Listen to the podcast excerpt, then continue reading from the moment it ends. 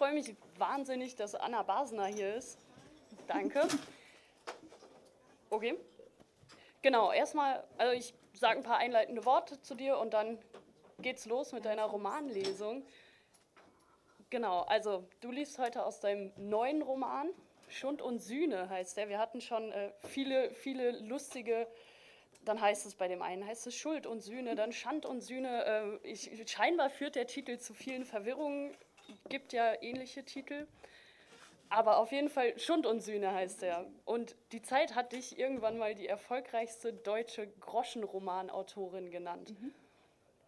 Ich würde sagen, du bist auf jeden Fall mehr. Du hast ja auch zwei auf jeden Fall richtig gute Romane geschrieben. Der erste, damals als früher, nee, damals, als die Oma den Huren noch Taubensuppe kochte, so rum war es. Ja.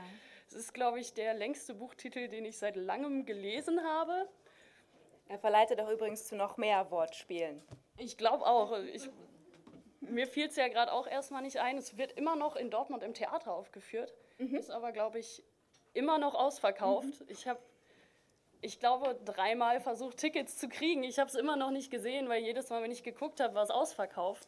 Ich glaube, das ist ein gutes Zeichen. Also, wenn es jemand gesehen hat, könnt ihr mir gerne erzählen, wie es war. Vielleicht kriege ich auch irgendwann Tickets, aber bis dahin bin ich auf jeden Fall auch froh, dass du uns was vorliest. Ja. Und ich würde sagen, wenn du möchtest, kannst du einfach anfangen. los. Ja.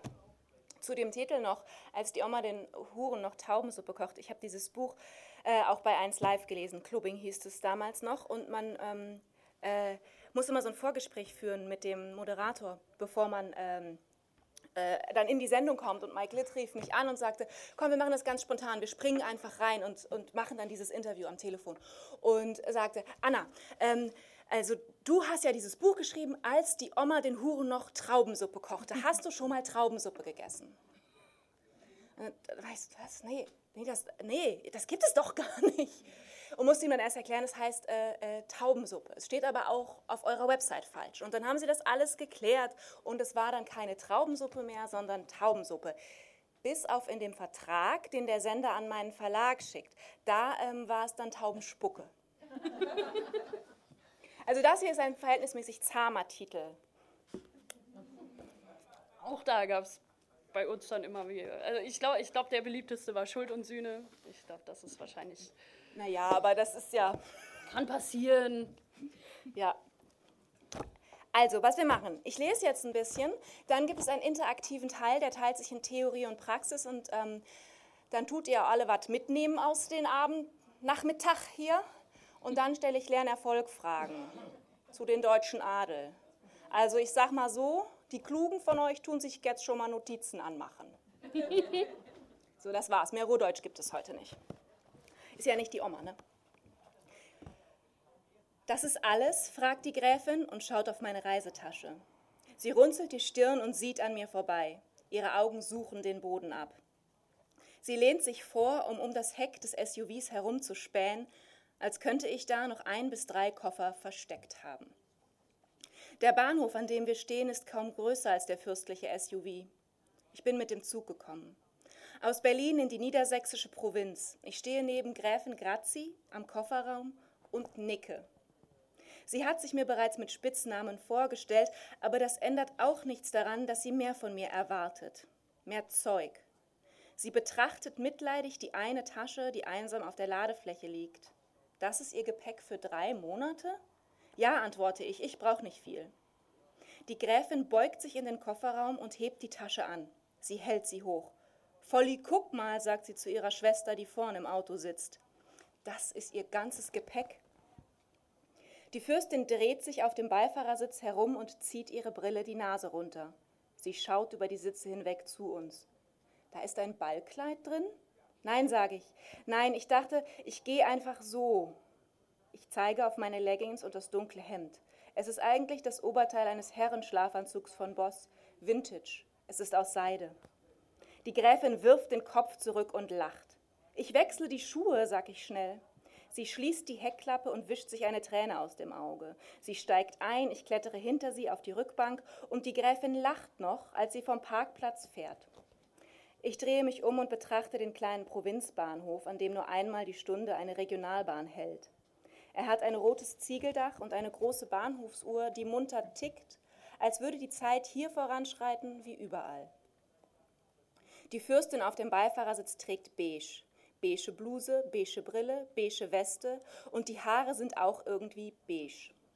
Sie trägt sie wie Lady Di und ähnlich wie Di hält sie das Kinn gern unten, während ihre Schwester den Kopf bei jeder Gelegenheit zurückreißt und laut lacht.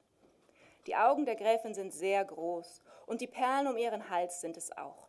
Sie sitzt in einem, roten, in einem Kleid mit roten und lila Rauten am Steuer und fährt uns zum Schloss. Ich sollte gar nicht hier sein. Hunderte Autoren bewerben sich jährlich um Stipendien. Es gibt ein paar in ganz Deutschland, ausgeschrieben von Stiftungen, Vereinen und Kultursenaten. Ein Dutzend Autoren bekommt sie, fährt in die Provinz und schreibt traurige Nabelschau-Scheiße. Die Bewerber sind Literaten, die Monate oder Jahre für einen Roman brauchen. Ich brauche eine Woche. Wir haben die Bewerbung nach der zweiten Flasche Wein abgeschickt, mitten in der Nacht. Dann hatten wir Sex. Dann habe ich seinen Namen vergessen. Aber er war cool, witziger Typ. Fürstin Folly holt Strickzeug aus ihrer Handtasche. Die Nadeln in ihren Händen klappern los, als würden sie um die Wette rennen. Sie müssen meine Schwester entschuldigen, sagt Grazi und sucht meinen Blick im Rückspiegel. Sie strickt einfach immer. Weil immer jemand in der Familie ein Kind bekommt, erklärt die Fürstin. Stricken Sie auch, Frau? Du kennst ihren Namen nicht, Folly. Ja, sie ist doch erst gestern nachgerückt. Grazi seufzt. Das ist Katharina Chrysander. So heiß ich nicht, sage ich. Das ist ein Pseudonym. Die Gräfin strahlt. Wie aufregend.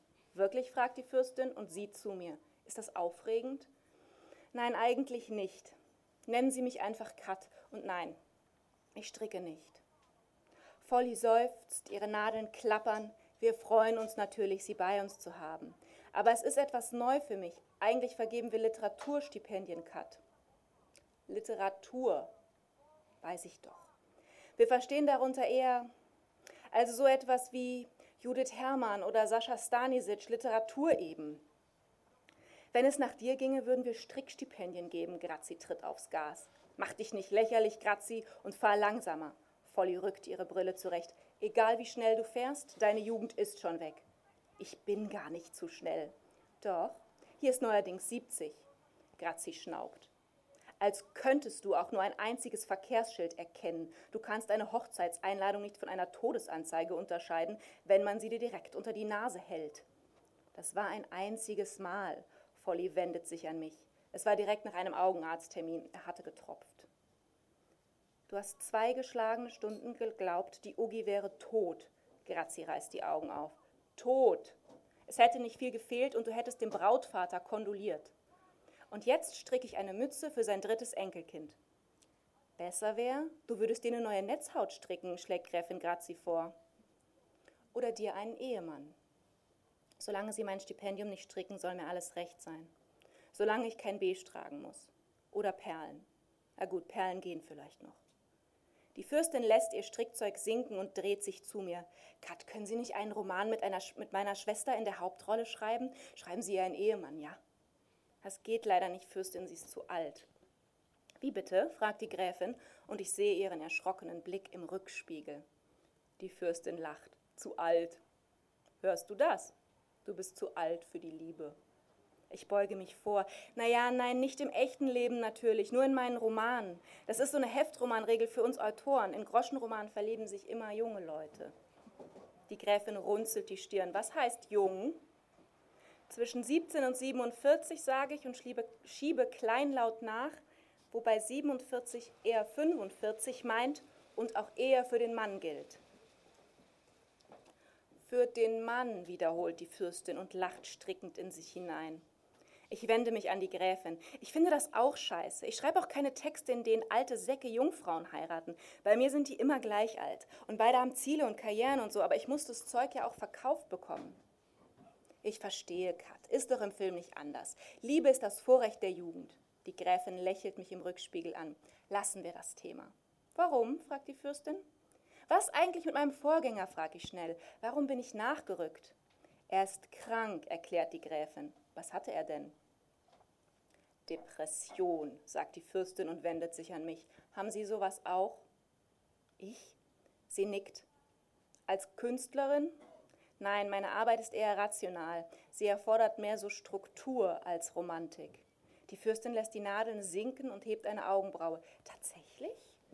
Ja, die große Liebe interessiert mich nur als dramatisches Element. Ich bin der unromantischste Mensch, den Sie je treffen werden. Die Gräfin lacht auf. Unwahrscheinlich. Auf Rosenbrunn ist dieser Titel schon vergeben, nicht wahr, Folly? Schau auf die Straße. Vielleicht sollten wir ein Spiel daraus machen, schlägt ihre Schwester vor. Ein Wettstreit darum, wer von euch weniger Herz hat. Grazie, jetzt beleidigst du unseren Gast. Ach was, wiegelt die Gräfin ab, du würdest eh gewinnen. Warum ich? Der Favorit ist krank geworden, gut, aber ich weiß genau, dass da eine lange Liste von Bewerbern aus den Schreibschulen in Leipzig oder Hildesheim existiert, die näher an Leki oder Stanisic dran sind. Es gab doch Alternativen zu mir und meinem Schund. Vielleicht liegt es an der Menge meiner Publikationen. Hunderte Romane in zehn Jahren, da kann kein Surkamp-Autor mithalten. Vielleicht liegt es auch an der Presse, die man bekommt, wenn man die jüngste deutsche Groschenromanautorin ist, oder daran, dass die übrigen Nabelschau-Genies so spontan nicht konnten. Die meisten von denen leben schließlich nicht vom Schreiben, die haben Brotjobs mit Anwesenheitspflicht. Gräfin Grazi plaudert derweil munter weiter. Am Mittwoch ist die Rosentaufe. Hatte ich Ihnen das geschrieben, Kat? Das Fürstenhaus hat sich mit einem Rosenzüchter zusammengetan. Das Unternehmen hat eine wunderschöne Schnittrose gezüchtet, die auf den Namen meiner Nichte getauft wird von meiner Nichte. Prinzessin Josephina, ergänzt Folly. Nein, das hatten Sie nicht geschrieben, das klingt hübsch. Diverse Journalisten werden berichten, sagt die Fürstin weiter. Nur ein paar, paar regionale Blätter, Folly. Die Fürstin dreht sich zu mir. Regionale Medien werden von meiner Schwester nicht ernst genommen. Seit sie einmal bei Wetten das saß, ist sie Expertin in Sachen PR, müssen Sie wissen. Man hat sie Girly Gräfin genannt. Es war ein schrecklicher Auftritt. Cut. Sie haben doch oft mit der Presse zu tun, nicht wahr? fragt Grazi und redet weiter, bevor ich antworten kann.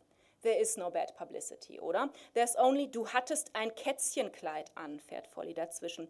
Da war ein ganzer Streichelzoo von Stofftieren an deinem Dekolleté. Und am Saum, ergänze ich, denn ich kenne den legendären Auftritt aus den 90ern. Magentafarbene Haare, blaue Augenbrauen. Wer das verrückt findet, hat nie Gräfin Grazis pipi-gelben Irokesenschnitt gesehen. Ist alles auf YouTube. Kat versteht meinen Humor. Grazzi zwinkert mir im Rückspiegel zu. Die Fürstin strickt, ihre Nadeln nehmen Tempo auf. Es ist keine Frage des Humors, sondern eine Frage des Egos. Wie kann man sich nur so wichtig nehmen, ohne eigenes Kunstwerk zu Thomas Gottschalk ins Fernsehen zu gehen? Das schon wieder, murmelt Grazzi. Das beleidigt doch jeden Künstler, der sich auf diese Couch setzt. Es beleidigt alle Künstler, sagt Folly weiter. Ein paar Stofftiere machen niemanden interessant, Grazzi, niemanden wenn du wenigstens Blumen binden könntest. Die Gräfin sieht zu mir. Meine Schwester bindet ganz zauberhafte Blumengestecke. Und? Dränge ich mich damit in den Vordergrund? Nein. Nein, bestätigt Grazi. Die Straße führt in den Wald hinein. Sie schlängelt sich durchs dichte Grün. Von der Spätsommersonne ist hier nichts zu spüren. Bäume, soweit das Auge reicht. Sie sind hoch, ihre Kronen dicht.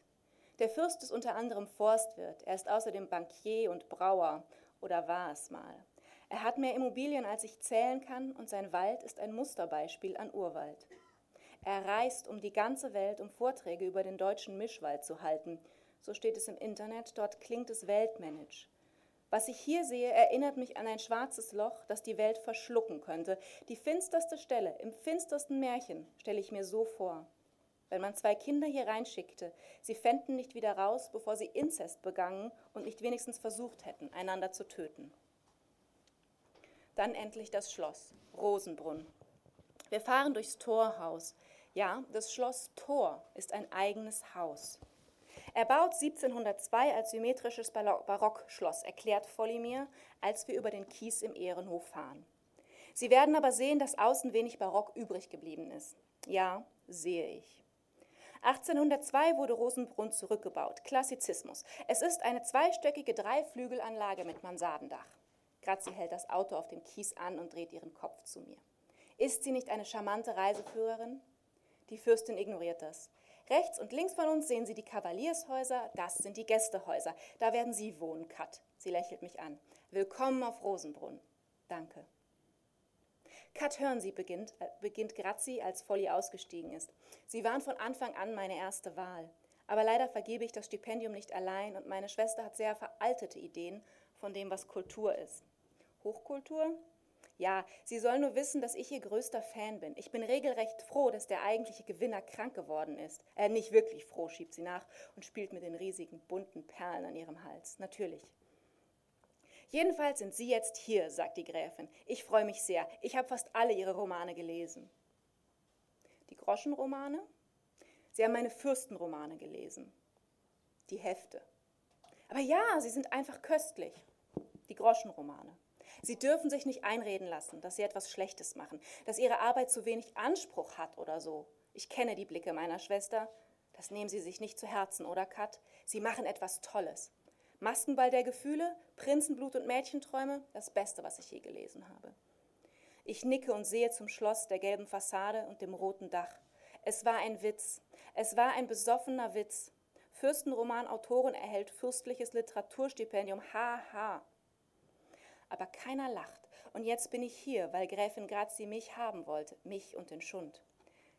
Kommen Sie, ich zeige Ihnen Ihr Zimmer, sagt sie. Beim Anblick meiner Reisetasche schüttelt sie den Kopf. Ich habe immer genug anzuziehen, immer genau das Richtige.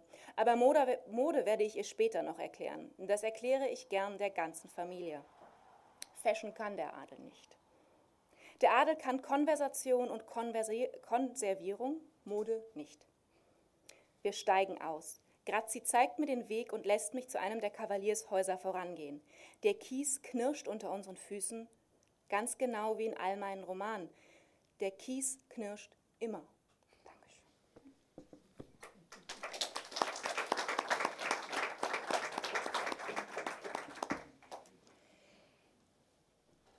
Ja, du hast es vorhin schon gesagt, ich ähm, habe mal Groschenromane geschrieben. Ich mache das tatsächlich nicht mehr seit sieben oder acht Jahren und habe auch gar nicht genug geschrieben, um das zu verdienen, was die Zeit damals über mich gesagt hat.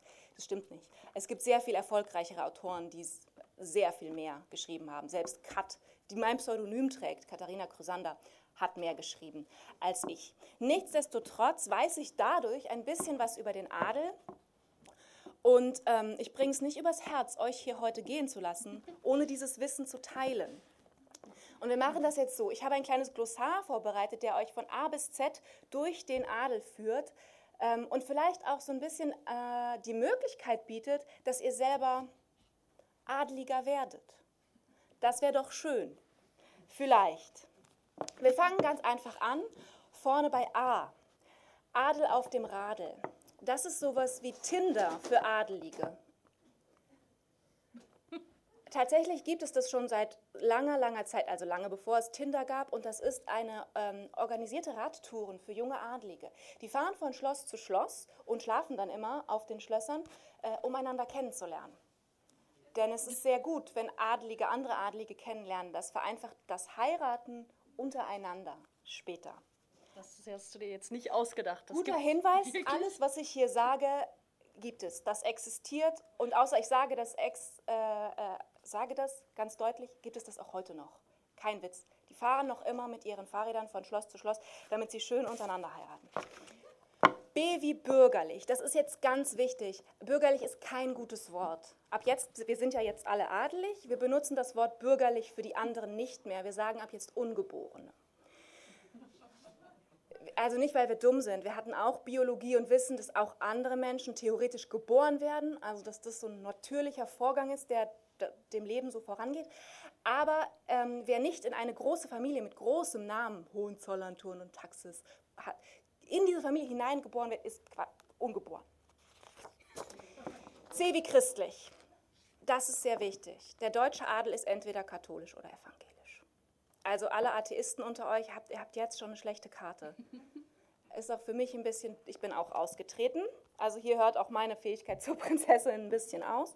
Aber tatsächlich haben die auch noch sehr viel größere Skrupel, über diese Religion hinweg zu heiraten. Also äh, ja, man sieht in der katholischen Familie schon gerne, dass auch der Ehepartner katholisch ist. Nicht nur adelig, ist auch katholisch.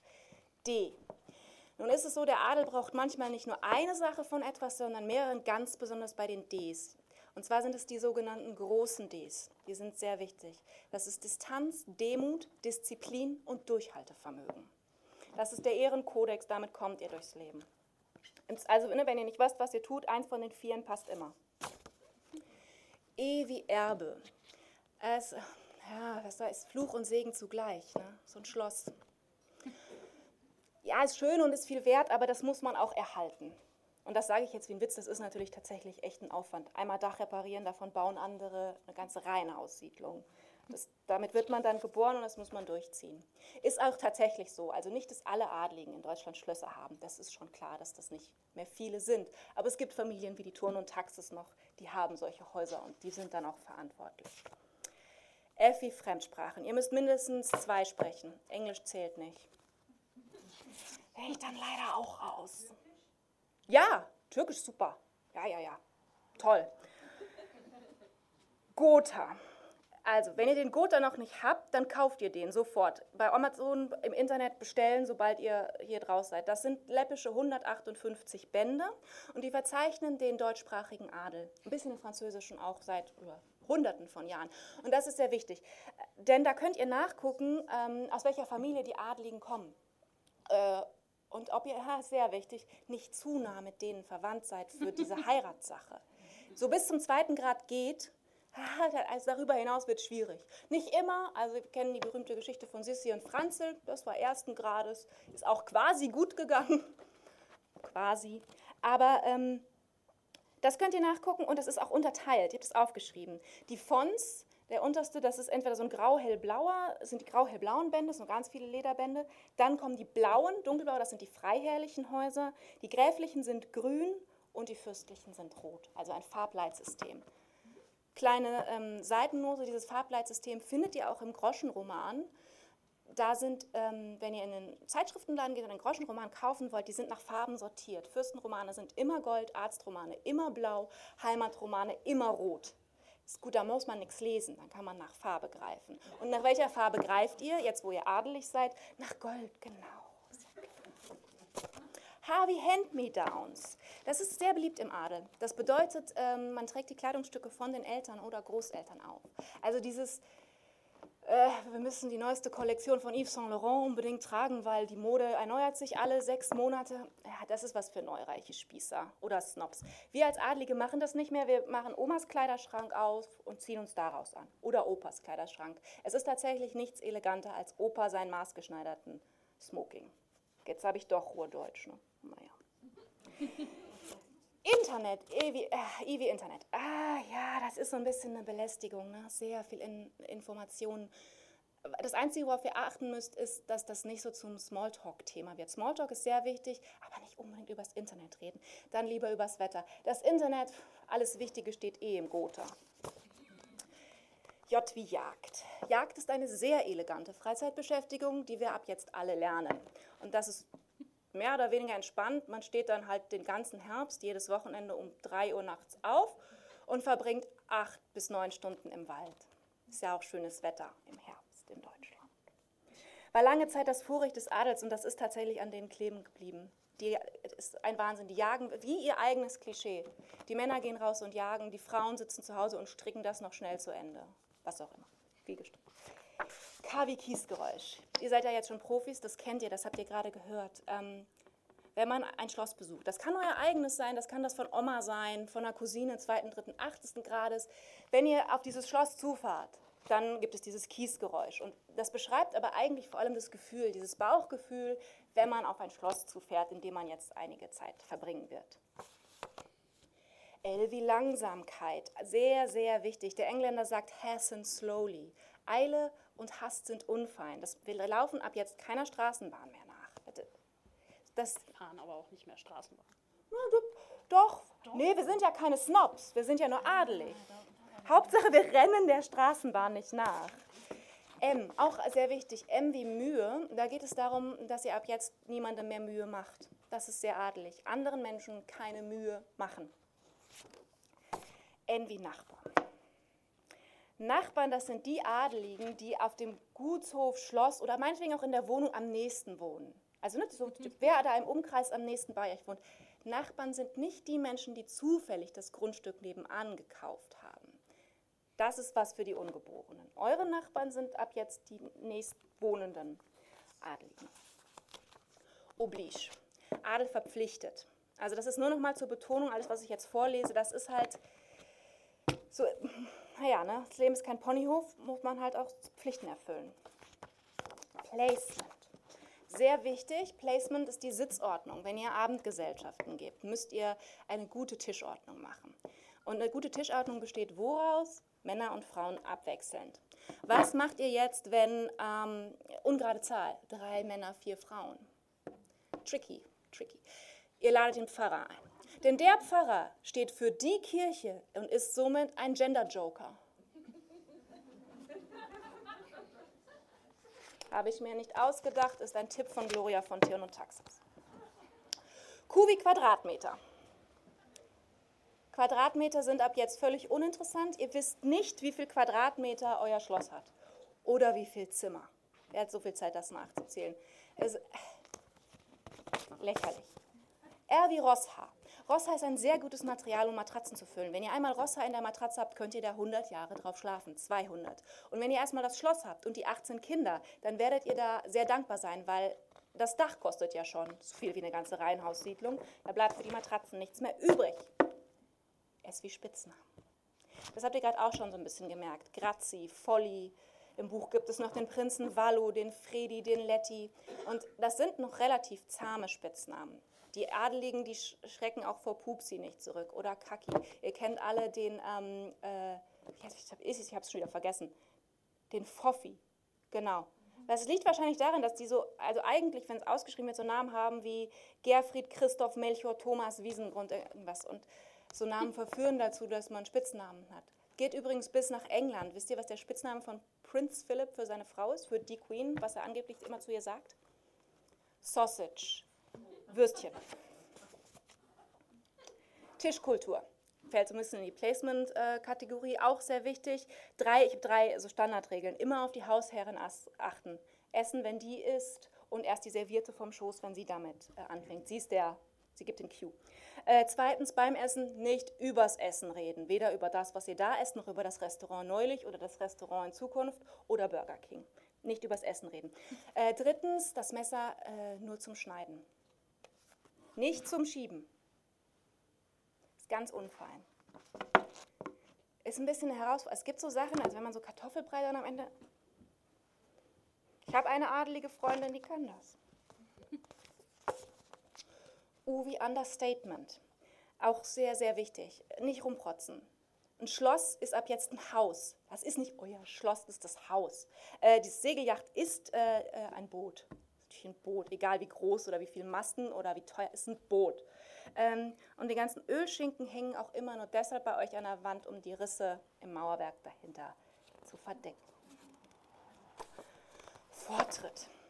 Ein Herr lässt einer Dame immer den Vortritt, außer Wisst ihr es? Mhm. Warum? Genau, weil, oder auch, auch einfach nur auf den Arsch. Das gilt es zu verhindern. Ja, man muss die Männer schützen vor sowas. Man muss sie schützen. Weihnachten. Ähm, was schenken sich Adlige zu Weihnachten? Die Windsors zum Beispiel schenken sich nur Scherzgeschenke.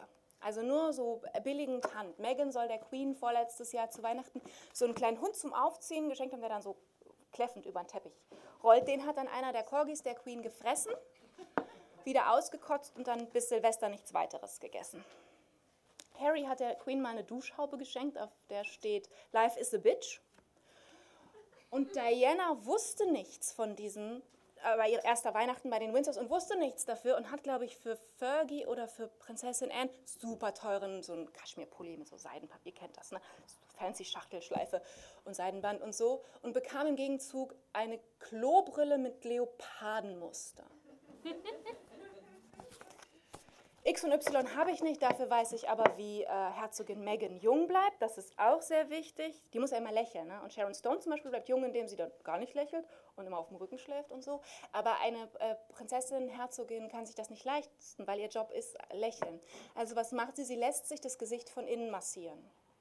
Da geht jemand mit den Handschuhen, ähm, äh, also mit so super fancy Kosmetikhandschuhen, rein in ihren, ähm, in ihren Mund und äh, massiert es von innen. Hält sehr jung. Das letzte ist, äh, das Zahlungsmittel hat sich durchgesetzt. Auch Adlige haben verstanden, dass sie nicht alles mit ihrem guten Namen bezahlen können.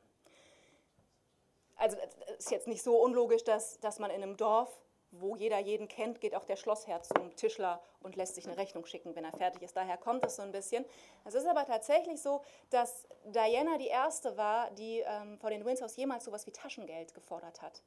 Die erste, die wirklich Geld haben wollte, um Dinge konkret zu bezahlen. Die anderen machen das nicht.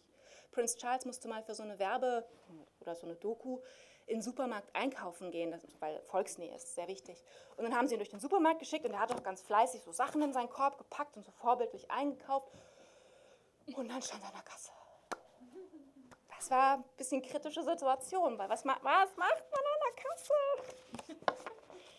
Er ist dann gerettet worden von irgendwelchen äh, Angestellten. Ja. Aber da kann, man, da kann man sich privilegiert fühlen. Also wenn ihr das nächste Mal im Supermarkt bezahlt, dann wisst ihr, ihr macht was, was die Queen nicht kann. Also was sie wirklich wahrscheinlich einfach nicht kann. Das war die Theorie. Habt ihr alle mitgeschrieben? Ich hoffe es. Sehe ich das richtig, dass wir schon Viertel vor sechs haben? Ich hatte noch so tolle Sachen vor mit euch. Ich wollte noch einen Groschenroman mit euch schreiben und anhand unseres Prozesses euch beibringen, wie das geht. Und ich hatte sogar für die drei Leute, die mitmachen, jeweils einen Groschenroman von mir, die gar nicht mehr lieferbar sind, mitgebracht. Also dann machen wir das so. Diejenigen, die Schund und Sühne kaufen, die ersten drei, die das kaufen, kriegen auch entweder zwei Schwestern und ein Herzensbrecher, die Musik ist mein Leben oder die Liebe kam nach Gräbenglut dazu. Vielen Dank, dass ihr zugehört habt.